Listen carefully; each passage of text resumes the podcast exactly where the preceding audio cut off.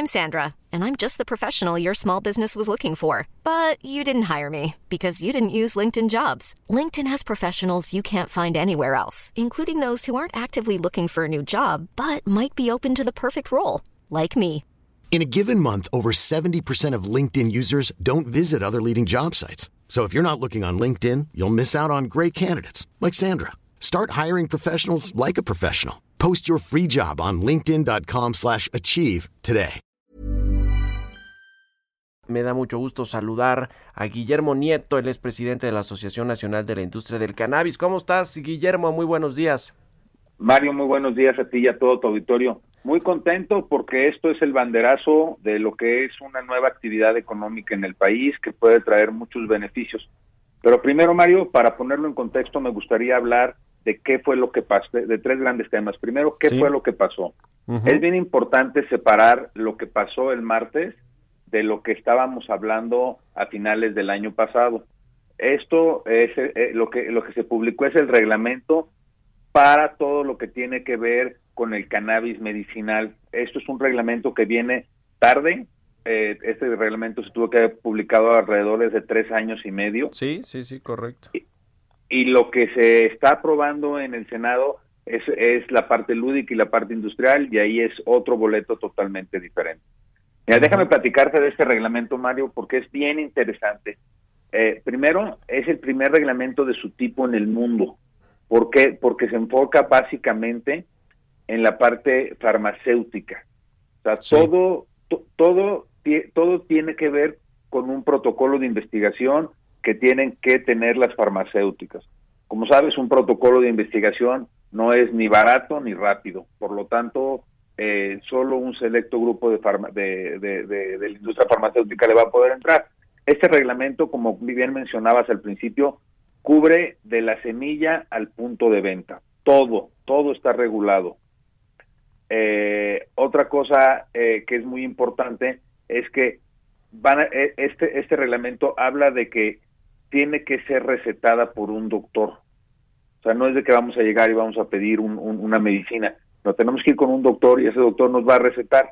Y ahora, que ya que ya que hablamos del reglamento, te quiero hablar de las dos partes más importantes de este reglamento. Primero, es la parte de salud, Mario, porque más de 120 millones de mexicanos vamos a tener acceso a medicamentos hechos a base de esta planta Sí. para tratar enfermedades como Alzheimer, eh, desorden de ansiedad, artritis, asma, eh, déficit de atención, autismo, cáncer, diabetes, fibromialgia, glucoma, hepatitis, HIV, insomnio, migraña, esclerosis múltiple, náuseas y vómito, neuropatía, Parkinson, trastornos de estrés postraumático, esquizofrenia y epilepsia, Mario.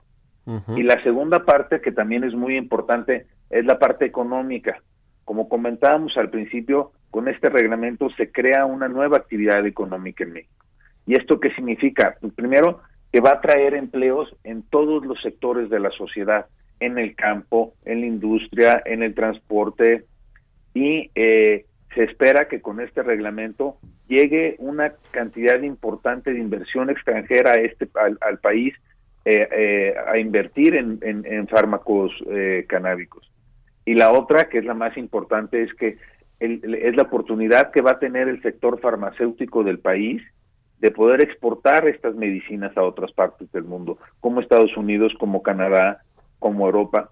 Entonces, como ves, eh, Mario, es una muy buena noticia para el país, sobre todo ahorita que estamos teniendo problemas de salud y problemas económicos. Otra, otra, otra cosa muy importante en la salud es que se ha demostrado que el CBD, que es uno de los cannabinoides menores de la planta, es muy eh, ayuda a, ayuda a cuando tienes COVID, te ayuda, es una es un excelente antiinflamatorio, entonces te, te va desinflamando los pulmones.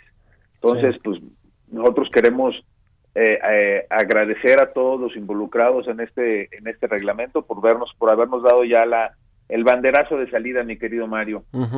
Como bien eh, dices, Guillermo, tres meses de retraso tuvo la publicación de este reglamento, me acuerdo desde mediados del 17, ¿no? Cuando la COFEPRIS ya pues había anunciado que este mercado se abriría a la comercialización de estos productos, sobre todo eh, de corte eh, farmacéutico medicinal, y luego de ahí vinieron pues eh, muchos retrasos hasta que llegó el presidente López Obrador y su administración pues también eh, eh, modificó y pateó un poquito para adelante la publicación de los lineamientos. Finalmente ya son una realidad. El otro tema importante es como tú dices el que está en el Senado y que ese es un poquito más de fondo y que costará más trabajo sacarlo no Así es, nosotros esperamos que a principios de, febrero, que empiece el, el nuevo periodo legislativo, eh, sea de las primeras cosas que salga, ya que se quedó atorado por poquito, pero sí es muy importante tener el otro reglamento porque tenemos que regular todas las áreas de, de, la industria del cannabis para que pueda ser una economía verde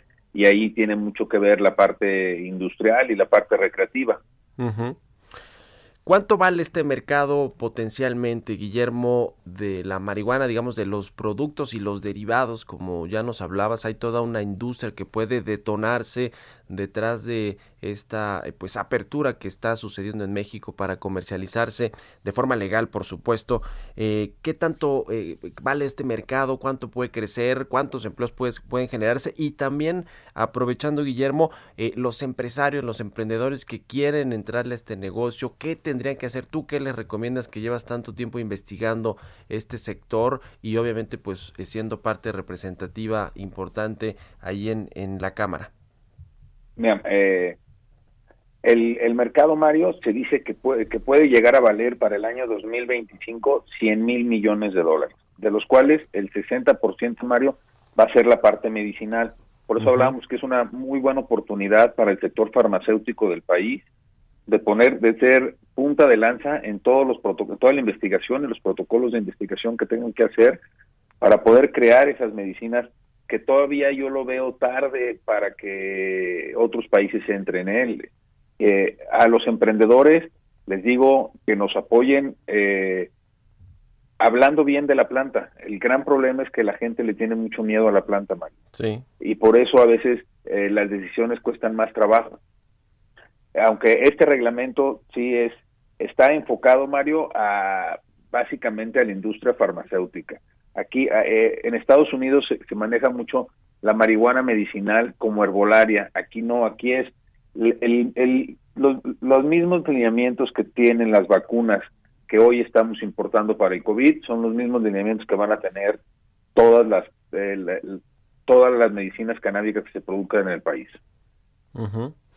Pues ahí está el eh, pues negocio que podría significar para eh, muchos emprendedores, empresarios, pero sobre todo la derrama económica que puede detonar también eh, la, digamos ya la aprobación de el uso de la marihuana para distintas actividades. Una de estas actividades, y me acuerdo que lo hemos platicado mucho, es el sector agropecuario. Y tú, y tú eh, yo, yo he escuchado que tú eres de los pocos que le da ese enfoque que puede ser muy benéfico para el sector primario mexicano. Cuéntanos un poquito de eso, o hay que, digamos, elaborar un poquito más al respecto, si te parece, Guillermo. Claro que sí, Mario. Mira, el, sector agrícola es el que, el que más se va a beneficiar porque la planta viene del campo. Se nos ha olvidado, hemos, hemos, nos hemos enfocado en la parte de salud, en la parte de seguridad y no hemos pensado pues que es una, es una planta que viene del campo. Hoy el campo mexicano está eh, en, eh, una posición privilegiada, eh, sobre todo en la parte de exportación, para llegar a muchísimos países a través de todos los tratados que tiene de libre comercio con, con, países como la Unión Europea, Estados Unidos y Canadá. Entonces, hoy el, el, el, el, agricultor promedio en México, Mario, no le alcanza con el maíz. El maíz, el, el, el maíz que se siembra es eh, tiene muy bajos rendimientos. Con, e, con estos nuevos, eh, al integrar un nuevo cultivo al campo, creemos que ese agricultor que en promedio gana 10 mil pesos en, en una cosecha, puede llegar a ganar hasta 58 mil pesos. Aparte, Mario, pensando en que hoy el principal problema que tiene la humanidad es el ecológico. Esta planta nos ayuda no solo en la parte económica, sino en la parte ecológica, porque podemos que hayamos platicado papel, plásticos, biocombustibles. Hoy a todos los emprendedores que nos están escuchando, les digo, en lo mejor que podemos eh, eh, invertir nuestro tiempo y nuestra investigación es en buscar cómo salvamos al planeta. Si buscamos cómo salvamos al planeta, Mario, no lo vamos a fallar. Pues ahí está. Eh, ¿Cómo están los tiempos en el Senado? Como tú dices, se quedó atorada en eh, pues el año pasado, finales del año pasado. Ya me imagino que algunas otras prioridades allí de los senadores por eh, proponer iniciativas como la de Ricardo Monreal para cambiar la ley del el Banco de México, que fue todo un escándalo, pero otras que parece que son relevantes también para la economía y para la recuperación del sector del, de los empleos y de muchos sectores económicos pues fue esta del, de la marihuana qué, o del cannabis, ¿qué, eh, ¿cómo están los tiempos ahí? ¿Tú, tú sabes un poco qué eh, intenciones tienen los legisladores de subir otra vez este asunto allí al, a, las discusiones para que eventualmente pueda ser aprobada ya? Mira, eh, la cosa es que hay un mandato judicial, Mario, que, que los obliga a que tengan esta ley, aunque se ha estado aplazando, hay un mandato judicial. nosotros creemos que se debe de aprobar en los primeros meses si no se aprueba en los primeros meses, Mario, nosotros vemos que se que, que se eh, que se torne más difícil a que se a que se pueda aprobar, sino hasta el periodo de septiembre. ¿Por qué? Porque muchos de los legisladores se van a ir a hacer campaña. Entonces, eh, eh, eso nos va a retrasar. Entonces, calculando que si no sale en, en, en febrero, esperemos que esté saliendo por ahí de septiembre, octubre ya una ley completa para empezarse a aplicar en enero del 2022. Dentro de un año estaríamos viendo eh, eh, las primeras, no no los primeros productos, eh, eh las primeras leyes ya ya puestas en el diario oficial de la Federación. Ya.